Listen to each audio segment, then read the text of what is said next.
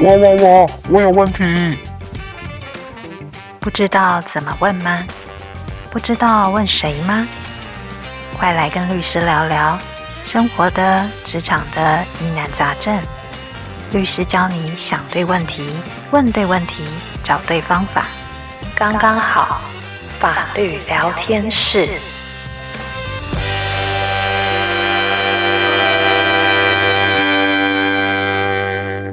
Hello，大家好，欢迎收听我们的特别单元法律聊天室。在我们的生活里面，很多事情都跟法律有关，也有很多的困扰跟法律有关系。我们的节目会不定期请律师来给我们一些指引，告诉我们怎么梳理各式各样的疑惑。好，我们赶快请陈浩山律师来跟大家打声招呼。大家好，我是陈浩山律师。我今天想要请教陈律师的疑惑啊，锁定在抚养和监护这两个议题上。大家听起来好像跟小孩有关，其实不一定哦。我们的伴侣呢，还有家中的长辈，跟这两个问题其实也蛮有关系的。那陈律师，你觉得现在呀、啊，大部分的人跟抚养和监护这方面的困扰有越来越多的趋势吗？呃，我是没有去特别查阅过统计资料啦哈。不过因为台湾就是目前进入老龄化社会，这是很明显的趋势啊，也是大家都知道的事实。那法院在这方面也做了一些民法的修订，然后主要是在成年人的监护的部分有一些修。抚养的部分的话，这些年应该说最近十来年吧，陆续针对抚养义务的部分哦，是不是说一定要什么样程度去抚养？还有就是是不是有可能免除？这些在实务上出现一些案例啦，这部分也都有实务上的判决。针对刚刚提到就是说监护是不是只有针对未成年人，或抚养是不是只有针对未成年人？这个其实在未来的社会应该是不一定啊，特别是针对老年人的监护跟抚养，应该是一定会增多。这部分的话。其实应该可以讨论议题还蛮多的。听起来呢，今天我们要提的这两个问题呢，或许大家都或多或少未来会遇到。那我们今天会用故事的方式啊，把问题点出来。再来的话，就请律师带给我们故事里面的主人翁一丝希望。好，接下来就来说故事喽。故事里面有几个人物，我先前情提要一下哦。他的男主角叫做阿明，大概五十岁。他老婆叫做阿华，四十八岁。阿明呢，还有一个妈妈，大概七十五岁，没有工作。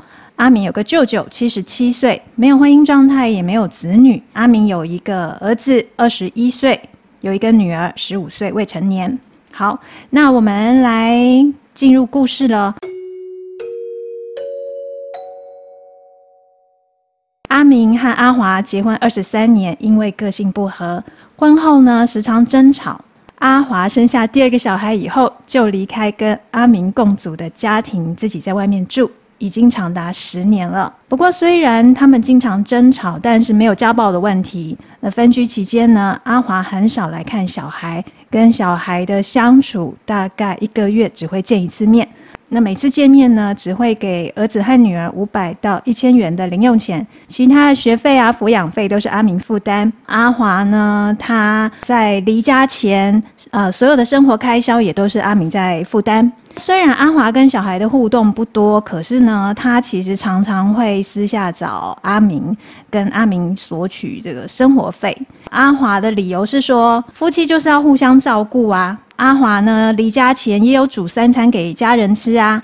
他觉得他有为家庭付出，可是呢，他现在阿华自己他工作不稳定，又有一些慢性的病，那他不想回家。所以阿华要求阿明呢，要顺便呢抚养他以及他的父母。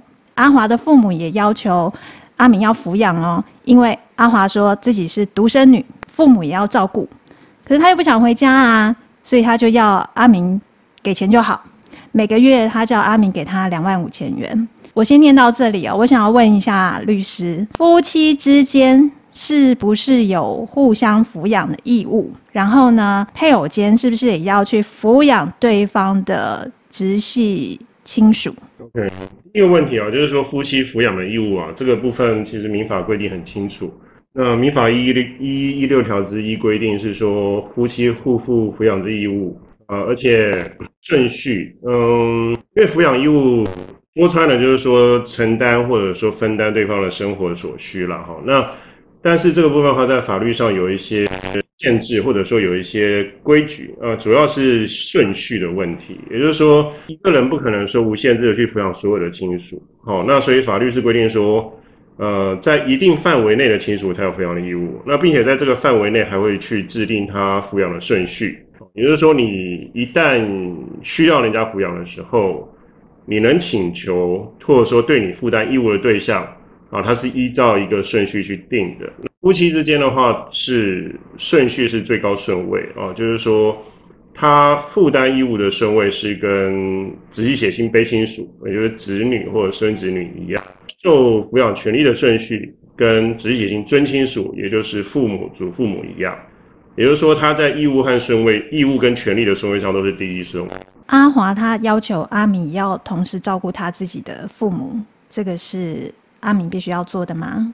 呃，这一点其实法条也规定很清楚啦，就是只有同居的父母，对方的父母只有同居的情况下才有需要去抚养，而且是互负抚养义务，也并不是说一定是单方面的啊。今天如果说是反而是先生这边没有生没有谋生能力，那跟呃岳父岳母同住，也有可能变成反而是岳父岳母要来养他，哦，所以这个是互相的。那但是没有同居的情况下，这些都就不会成立。哦，所以说如果以阿华来讲，阿华的父母如果有跟阿明同住的话，阿明才有可能需要照顾他的岳父岳母。原则上是这样。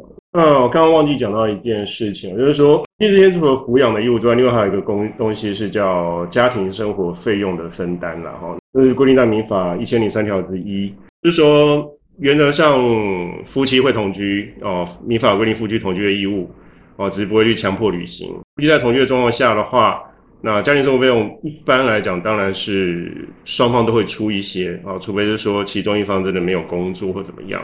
这种情况下的话，一般的家庭可能不会明确约定啦，哈，但我的实务经验上来说，也常常会有，去说父呃。先生每个月就给太太多少钱，那太太就是每个月就用这个钱来维持家计，哦，那这可能就会被认为是有一个约定的家庭生活费用，哦，那如果说没有特别约定，而说没有一个每个月固定金额的话，或是由双方各自依照自己的经济能力，还有对家事和其他东西的分分担的情形哦，来去决定，那其实。大部分的家庭大概不会去有一个明确的分担比例啦，哦，那所以在法院来说，家庭生活费用比较少成为一个诉讼的标的哦，但也不是没有哦，尤其是在说如果说呃最常见的例子啦，就是先生每个月有固定在给太太一笔钱，或者反过来，如果太太经济比较好，但是呃后来不给了，那是不是说就可以去跟对方要求说你要？我们之前约定是每个月要给我多少钱啊？那你现在不给不行，去法院告他，请求他要履行，这个是可以的，对。那但是通常这种状况，可能双方都已经分居了，那就是变成情势变更，是不是可以要求原来的一个分担比例或分担的金额？就不一定，那这个这个实物上状况很多了，我只能说大概提一下，对。哦，所以其实他在细节上还有牵涉到他们是不是夫妻之间是不是住在一起，不过这个比较细节的问题的话，真的要看个案的状况而定了哦。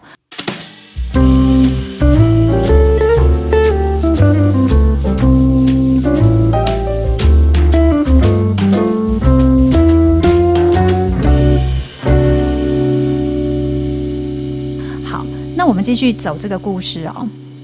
那因为疫情的关系呀、啊，担任餐饮业经理的阿明呢，被减薪，财务压力很大。面对离家的阿华，以不客气的态度要求越来越多的生活费，阿明终于决定离婚，而且呢，要求阿华要对尚未成年的女儿负起抚养责任。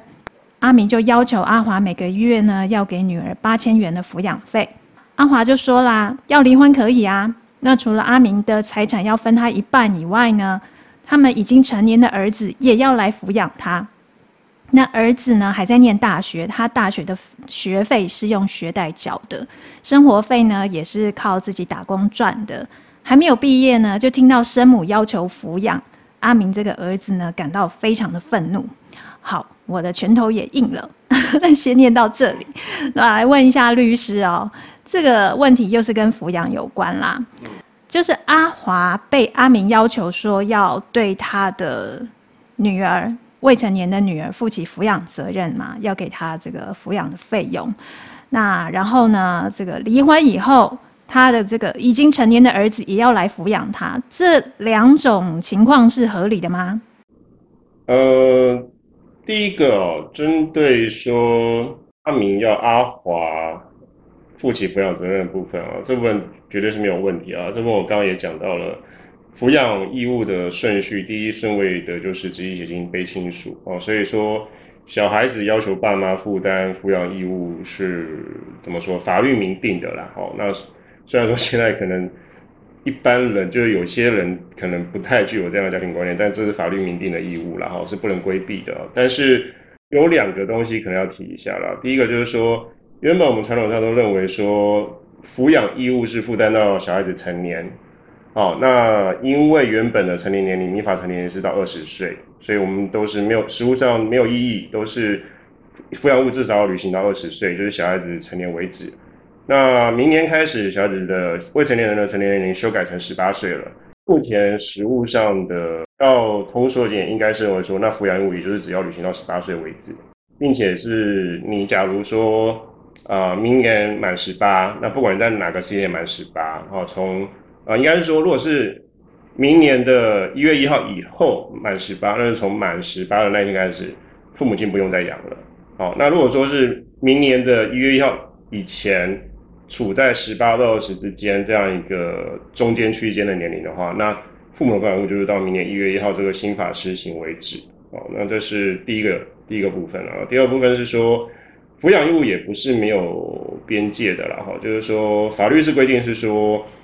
你虽然对别人负有负担抚养义务，但是如果说你去养人家，但是你连自己生活都不能维持的话，你是可以免除或者减轻这个义务的。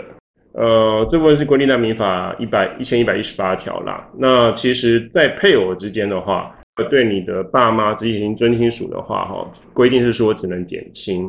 哦，但如果是针对其他的亲属的话，你因为负担抚养义务，你自己都不能维持生活的话，你这个义务是可以免除的。也就是说，如果说今天阿华真的完全没有谋生能力，根本连自己都养不太起的话，那阿明去跟他要求负担未成年子女的抚养费，呃，可能也就没有实益了哦。那另外还有一点是说，针对配偶的部分哦，其实虽然是有抚养的义务啊，也就是说阿华可以要求阿明抚养，这是前面讲到的哦，但是法律上有另外一个限制啊，就是。啊，一百一十七条然后，这条的规定是说哈，你要请求别人来抚养你的话，你必须要维持生活啊，而且没有谋生能力。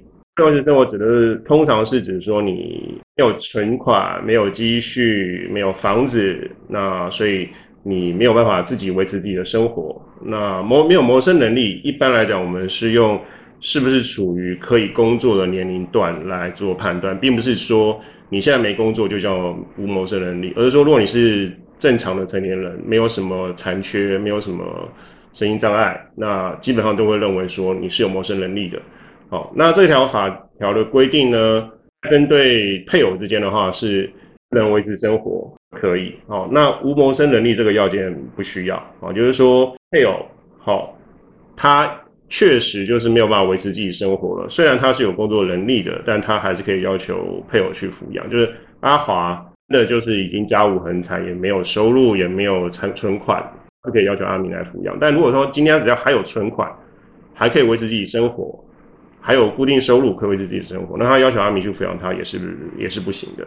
另外，你提到下一个问题是说，成年人啊，是不是要去养自己的爸妈？这个法律规定也是一样哦。第一个，成年人对自己的爸妈负担抚养义务，这个法律规定哦。那并且顺位是第一顺位，是一样。如果说你抚养你爸妈的时候，必须是爸妈不能维持生活，才可以要求你抚养。这跟配偶之间是一样的。另外还有一点就是说，如果爸妈要求你抚养的时候，哦，你是可以因为影响到你自己的生存的话。你也可以请求减轻这个义务，这个一样是在民法一千一百一十八条。那另外还有就是说，因为前大概其实这个问题已经十几二十年了吧，就是说之前就是会有一些案件出来，就是说父母亲的其中一方在小孩子还很小的时候就离家出走，哦，不管是有没有正当原因了哈，有些是被配偶家暴，对，那也有一些就是外遇，那不一定啊，不一定是可以归责，不一定是有故意过失，但是总之就是他在小孩子还很小的时候就离家出走了，或者说就是虽然没有家出，但是完全不分担生活费用，完全不分担小孩子的抚养费用。那这种情况的话，如果被法院认定是就小孩子来抚养你显示公平的话，哦，那法院也可以减轻或者免除。你对父母亲或对直系亲、尊亲属的这样一个抚养义务，这个是在民法一千一百一十八条之一。实务上来讲，可能就是说小孩子很小的定义哦，可能比较常见就是说小孩子真的是譬如四岁吧，应该是四岁左右啊，真的小孩子就在非常需要成年人照顾的年纪了哈。那如果说是有抚养一段时间，那法院就比较少说可以全部免除。那如果真的是从还很小，就是说可能三四岁开始就已经完全不抚养的话，那法院免除的免除抚养义务的案件，其实这样的判决现在算蛮常见的。所以以这个案例来看的话，啊，因为阿明的儿子啊，其实自己过得也还蛮辛苦的，所以他在要抚养阿华的这个部分，金额可能会有所调整。对，那这个是另外一个问题，就是抚养的标准啊，或者说抚养的程度要到什么程度？这个议题其实对成年人和未成年人也是共通的啦。那法院来说，第一个当然是希望说这种家事家务事啦，哈，法院当然还是希望双方可以自己谈成是最好的，因为每个家庭状况不一样。那有些家庭真的就是比较弱势，那你说要去对小孩子要多好的照顾比较困难，哦，或者说爸妈或小孩子对于教育、对于未来成长的一个想法不一样。因为我碰过我我碰过说我当事人，呃，念贵族小学一个学期学费学杂费就要十万块一个学期，还不算学校那些才艺班跟一些捐款。哦，那那这种状况的话。你要去法院要求说负担到这种程度的抚养义务，其实法院通常不会准呐，除非对方，除非父母的那一方被请那方真的非常有钱呐。一般法院用的标准是用行政院主计处统计的一个叫做每人每月消费支出，那这个部分在每个县市标准不一样啊。台北市当然比较高，台北市现在应该已经三万块，可能已经超过三万块了。我今年的数字我还没去查。那其他县市就会比较低，新北市也也比台北市低一截，但总之，呃，法院大概就会用这个标准去衡量，然后会会让要求父母通常是先平分，哦，除非双方经济状况真的很不相当，哦，那所以比较常见的标准就会是，假如平分的状态的话，就是每个呃每个月会要求没有同居的父母亲支付一万到一万五之类的，对。那也会看个案情形而定啦。好，至于说今天是变成是爸妈的一方，就是说阿华要求小孩要求自己的儿子来抚养他，也是一样哦，用每人每月消费支出作为一个总数，然后除以要负担抚养义务的人数去分担。以阿华的情形的话，就是先生跟小孩两个人是第一顺位的抚养义务人，也就是说两个人各负担各分担一半。大概是这个状况。哦，了解。不过还是蛮为他们担心的哦。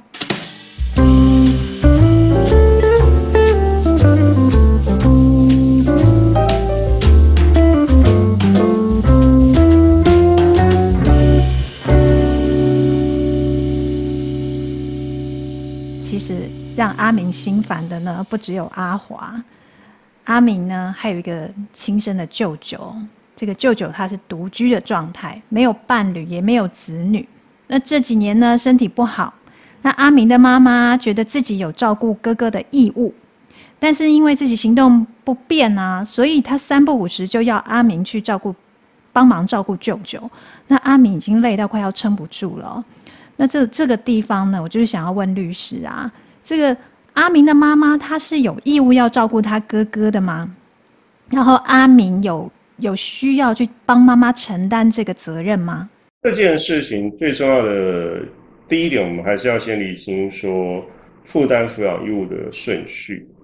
哦，那一般情况下，抚养义务是第一顺位的人是爸妈，如果是小孩子未成年的话，啊，或者是小孩，然后就是说小孩成年了，那爸妈没有谋生能力了，这种啊爸妈不能维持生活了，应该说这种状况的话，就是爸妈对小孩请求。那另外就是配偶相互间，这个是正常状况，这是第一顺位。第二顺位下来哦，基本上就会法律规定在一千一百一十五条，民法一千一百一十五条，条文我就不念了啦。那简单来说就是。当阿明的舅舅哦，没有小孩也没有配偶的情况下，他能请求的对象，首先就会变成是自己的爸妈，啊，或者甚至是祖父母。如果真的祖父母还在的话，那我真的没有长辈在了，那接下来是家长。也就是说，如果今天他在阿明的妈妈的户口里面，阿明的妈妈是家长的话。那他可以请求家长来抚养他。那再来是兄弟姐妹，哦，那家长这一这个顺位其实现在很少用到了，因为大很多人就算是兄弟姐妹住同一户，户籍可能会分开了，哦，所以很难用家长家属的概念、传统概念去去定义它。那但是就是说，如果真的是你是没有你的直系血亲，就是你的父母、祖父母、子女、孙子女都没有，也没有配偶，那接下来就是是兄弟姐妹要负担抚养的义务。对哦，所以的确，阿明的妈妈在他们可能都已经没有其他的家人的情况下，阿明的妈妈是有需要照顾他的哥哥的。啊，就是照顺数顺位来说了，我们就是还是要先一个一个厘清每个顺位有没有人存在。嗯，啊，有的话就不用。好，那阿明有需要帮妈妈承担这个责任吗？如果阿明真的受不了，我说，呃啊，我真的没办法了。在法律上来说是不用啦。但是，因为在民法的我刚刚提到一千一百一十五条，其实里面是不包含所谓的旁系血亲卑亲属，是不包含在里面的。所以阿明其实是不用去养他舅舅的啦。但是实务上来说，当妈妈不愿意放弃的时候，其实小孩子可能也很难拒绝啦。啊，或者说可能就。顶多争争取到就量力而为啦，不要影响自己的生活。呃，这部分的话，其实就不见得是法律能够解决的问题。对，这个就蛮就是大家日常生活里面常听到的那个，哎，那个情绪勒索。我们只能够帮阿明加油吼。好，那结果呢？这个三年后啊，阿明的母亲呢，她就严重的失智了。那阿明呢？这个时候，他有一个失联十五年的哥哥就出现了。这哥哥呢，就自称是妈妈的监护人。然后呢，他说他因为他是监护人嘛，他要代理他的阿明的妈妈卖掉乡下的农地，然后拿这些钱呢去补贴自己生意上面的亏损。那平常真正照顾母亲的阿明非常的困扰啊，因为他知道母亲过去一直交代祖产呢不可以变卖。因为为了要让他们以后呃生活呢有点保障，阿明现在该怎么办呢？因为哥哥跑出来了，他自称是监护人嘛。那监护人是可以自己宣称的吗？或者是说配偶啊、子女啊是理所当然的监护人吗？还有呢，监护人他可以处理被监护人的财产吗？呃，你的问题可能太大了吗？可能，因为这这几集要切成好几个问题来看了。哈，那。我想还是从头说可能清楚一点，但有些细节就真的要看个案。然后第一个，真的要讲起来的话，最重要第一点要先区分你现在的状况是成年监护还是未成年监护。那阿明的妈妈很明显是属于成年监护的部分。然后，那成年监护的话，其实呃，我们民法有三次比较大的修正了哈，是应该说从制定开始，有三次。有三个阶段啊，第一个阶段是旧法的时代是净资产，我想这个名词可能现在年轻人可能不见得有印象，因为净资产民国九十七年修掉了，所以现在的现在高中以下的可能不见得有听过这个名词了。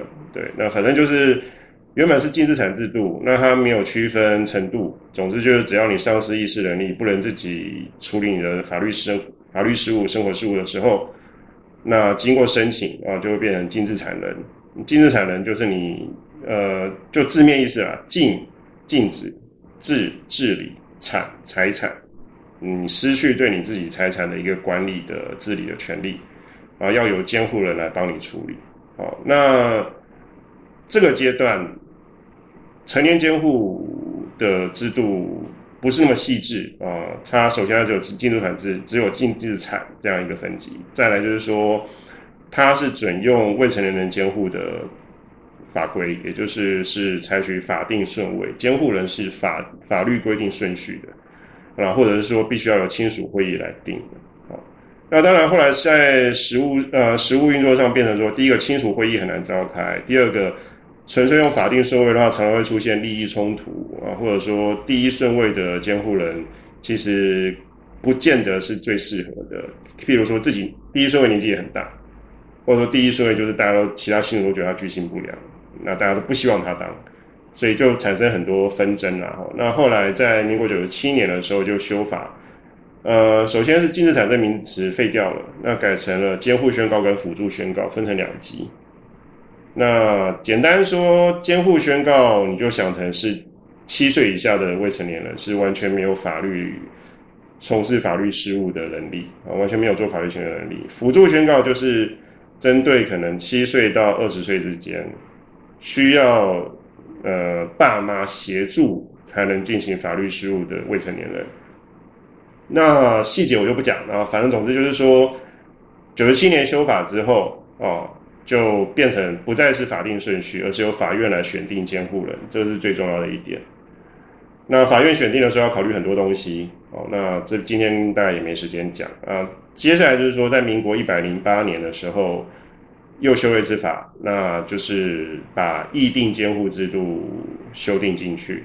那在一百零八年六六月二十一号，这个修法也已经施行了啊。也就是现在来说，除了由亲属、检察官、利害关系人来申请选任监护人之外，哦，也可以由被监护人，也就是今天的状况是阿明的妈妈，在自己还有意识能力。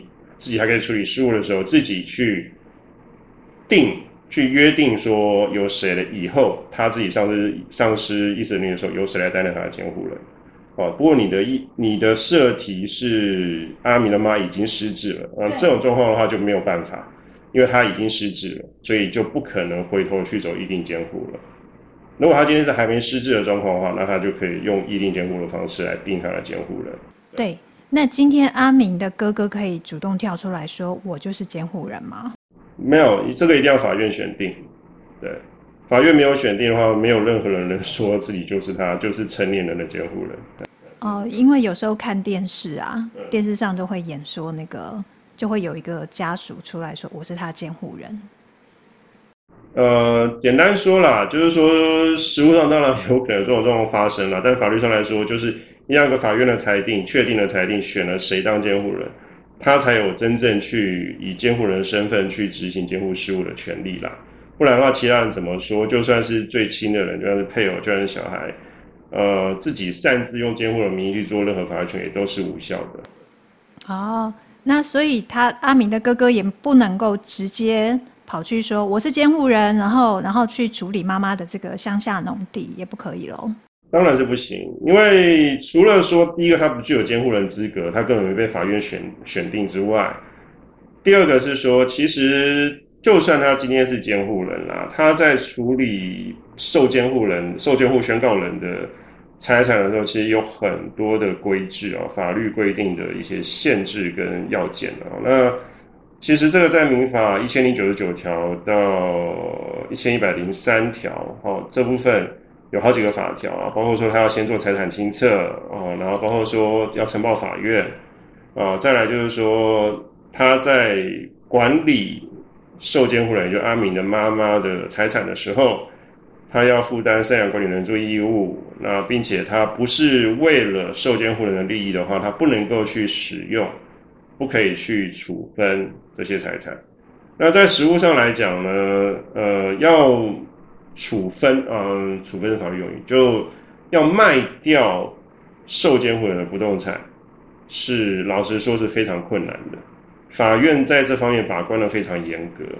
那今天阿明的妈妈如果说已经被宣告监护宣告了。这个状况下，地政机关也会看到这样一个注记。所以，当阿明的妈妈的任何的不动产要被卖掉的时候，地政机关也会要求要看到法院许可的裁定。正常来讲是这样。哦，所以好，那我们可以稍微安心一点了。他们这个乡下的农地应该不会随便就被阿明的哥哥卖掉哦。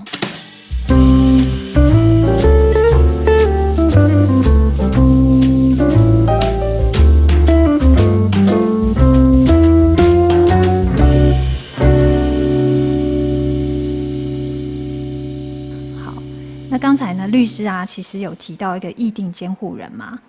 那这一件事情啊，就接下来呢，就跟我们的这个阿明有关喽。那阿明呢，因为他实在是很像那个玫瑰瞳铃演的男主角哦，就是实在是太悲惨了。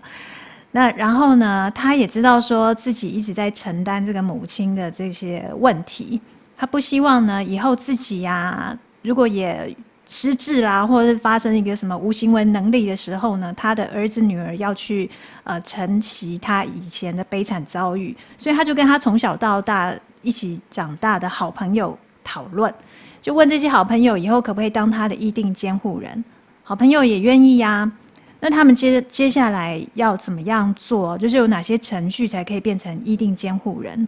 那还有呢，这些意定监护人啊、他们。同样的，也可以去，呃，也是像刚才讲的，就是说在财财产的处理上面的话，也是像刚才陈律师上一个段落已经跟我们解释过的哦，就是可能要处理一些不动产啊那些事情的话，不是那么容易的啦。这个也都是要先在委托，就是找阿明找他的朋友当议定监护人的时候，这个财产要怎么样请监护人处理，这个是不是也都是要先规呃约定好的？呃，其实怎么处理的细节，这样说好了啦。实务上来说，现在呃，如果是申请，应该是说还有一些能力的情况下，想要预先预防自己失智或者是失去意识能力，然后做一些财产处分的话，现在比较常见有两种情况，一种就是刚刚说到一定监护。哦，将来由别人来帮他管理。那另外一种情况是，有些比较有钱的当事人可能会用信托的方式来处理啦。哦，那信托的方式处理，其实那个部分就比较复杂，而且可能也不是一般人能够选择或能够执行的选项。我们今天就先不提了。那意定监护的话，其实它最重要的要件就是说，你要找一个愿意受你的委任担任监护人的人。那，这个人有一些消极要件，比如他必须成年人啊，他必须自己是有意识能力，他自己不能是受监护宣告等等啊。另外就是说，这个东西你们要签一个契约，那这个契约要经过公证人的公证，哦，那公证完之后，哦，当你的你真的丧失意识能力的时候，你这个约定好的监护人就可以去跟法院申请，啊，去开始。真正进行监护事务啊，真正把你变成监护受监护宣告人啊，然后采取这些监护措施。那至于说你成为受监护宣告人之后，你的财产的处分的问题的话，其实还是一样受到上面刚刚讲的，就是法院的一些限制。好的，好，那这个阿明的这些好好朋友们呐、啊，哦，对了，刚才再再补充再问一下哦，这个意定监护人啊。他可以只有一个人，还是说有好几个？可以有复数，那甚至可以约定说哪些范围的食物由某个人来来来做。就你可以切割不同的东西，有不同的监护人来来执行。对，但是可能食物上比较不会有人，至少一般人啊，呃，小老百姓大家不会用到那么复杂。对，一般我们小老百姓旁边后面没有这种一个团队。这么厉害，好，那就是阿明他的好朋友啊，当愿意当他的意定监护人嘛，在他们约定的时候呢，也很有义气的说不会收阿明的钱哦，就说什么我以后要帮你做事，你要给我多少钱？因为他们都知道阿明够惨嘛。可是后来他们如果反悔的话，可以再要求说我在当你监护人的期间，我要收取酬劳吗？那可是，如果啊，阿明他其实被监护的时候，他的财产已经所剩无几啊，根本付不出酬劳的话，这个会变成债务吗？然后阿明的儿女以后要帮忙还这个债吗，这这些遭遇真的太悲惨了。我们请律师再帮我们解答一下。预定监护其实，如果照你的设题是已经一开始就约定好没有报酬的话，那其实移民法一一三十七是直接有规定了。意定意定监护契约以约定报酬或约定不给付报酬的，从其约定。那如果是没有这种约定的，监护人是可以请求法院按照他付出的劳力，还有受监护人的资历，就是财产状况去酌定，酌定一个数字。对，那所以你的设题的话，呃，意定监护人是不能请求报酬的。哦，就是他们已经约定好不会有报酬，他后面就不可以再说，哎，我反悔了，我还是要报仇。有一个问题是说，会不会有？一些其他的民法原则的使用，譬如情势变更，有没有可能发生？这个我不敢讲哦，因为实务上目前意定监护还没有产生什么呃诉讼的案例哦，那我也还没看过有人去讨论这个问题哦，毕竟是一个新的制度。我能想象到的状况啊，譬如说今天阿阿明本来是没有财产，那突然之间他莫名其妙跟远房亲戚给了他一大笔财产让他继承。那这个状况原本约定没有报酬，是因为呃，他的朋友觉得，哎，你你就没有钱嘛，我不需要跟你拿报酬，我也也不用帮你管什么东西嘛，因为你就没有财产嘛，所以我当然可以不用为你拿报酬嘛。可是今天如果他莫名其妙继承一大笔，譬如说几十栋房子，那这个状况的话，呃，是不是还不能请求报酬？因为你的管理的数一下变很多，多很多，而且变得很复杂，或者说价值很高，那。我会认为这种状况可能会有情势变更原则的适用了，就是监护人可能还是可以请求法院去去改定那个报酬的条款的。哦，所以说其实如果发生了这个天上掉下来的礼物给阿明啊，那他的这个意定监护人呃也觉得哎，我应该要有一些报酬的话，他还是可以去跟法院。我不说一定，我只是说法条规定是不行，法规定是不行，但是因为。事实上，还民法有一些立法的原则，或者说一些呃上位概念，是有可能用在这个状况的。对，但是呢，非常特例的状况。对，那、嗯、原则上是不行。对。OK，不过因为意定监护人这个是这几年才多新增的这个法条嘛，那未来会不会发生什么样一些特殊的情况还不知道。而且呢，因为真的太复杂了，现在。就是实际上发生的故事呢，事情呢，比我们今天讲的故事还要再更多。那好，那就如果说真的是碰到什么困扰的事情，就就一定要再找律师讨论了。啊，今天这阿明的故事真的太悲惨了。我们希望呢。呃，这个故事里面的主人翁阿明跟他的小孩呢，都可以健康的活着，讲的太太有置入感了哈。好，那呃，因为在就是今天我们节目最前面呢、啊，陈律师有提到嘛，随着我们高龄化哦。所以，我们现在有不同的情况产生越来越多，大家可以真的是继续锁定我们的节目啦，因为之后呢，我一定还会再继续缠着陈律师啊，跟我们多讲一些不同的法律的问题，然后给我们一些指引哦，协助我们去理清一下我们自己的思考脉络。那像刚才有提到啊，信托啊，那一些这都会是我们未来可以再请教他的问题。那今天就谢谢陈律师，谢谢。好，那我们就跟听众朋友们说拜拜，拜拜，拜拜。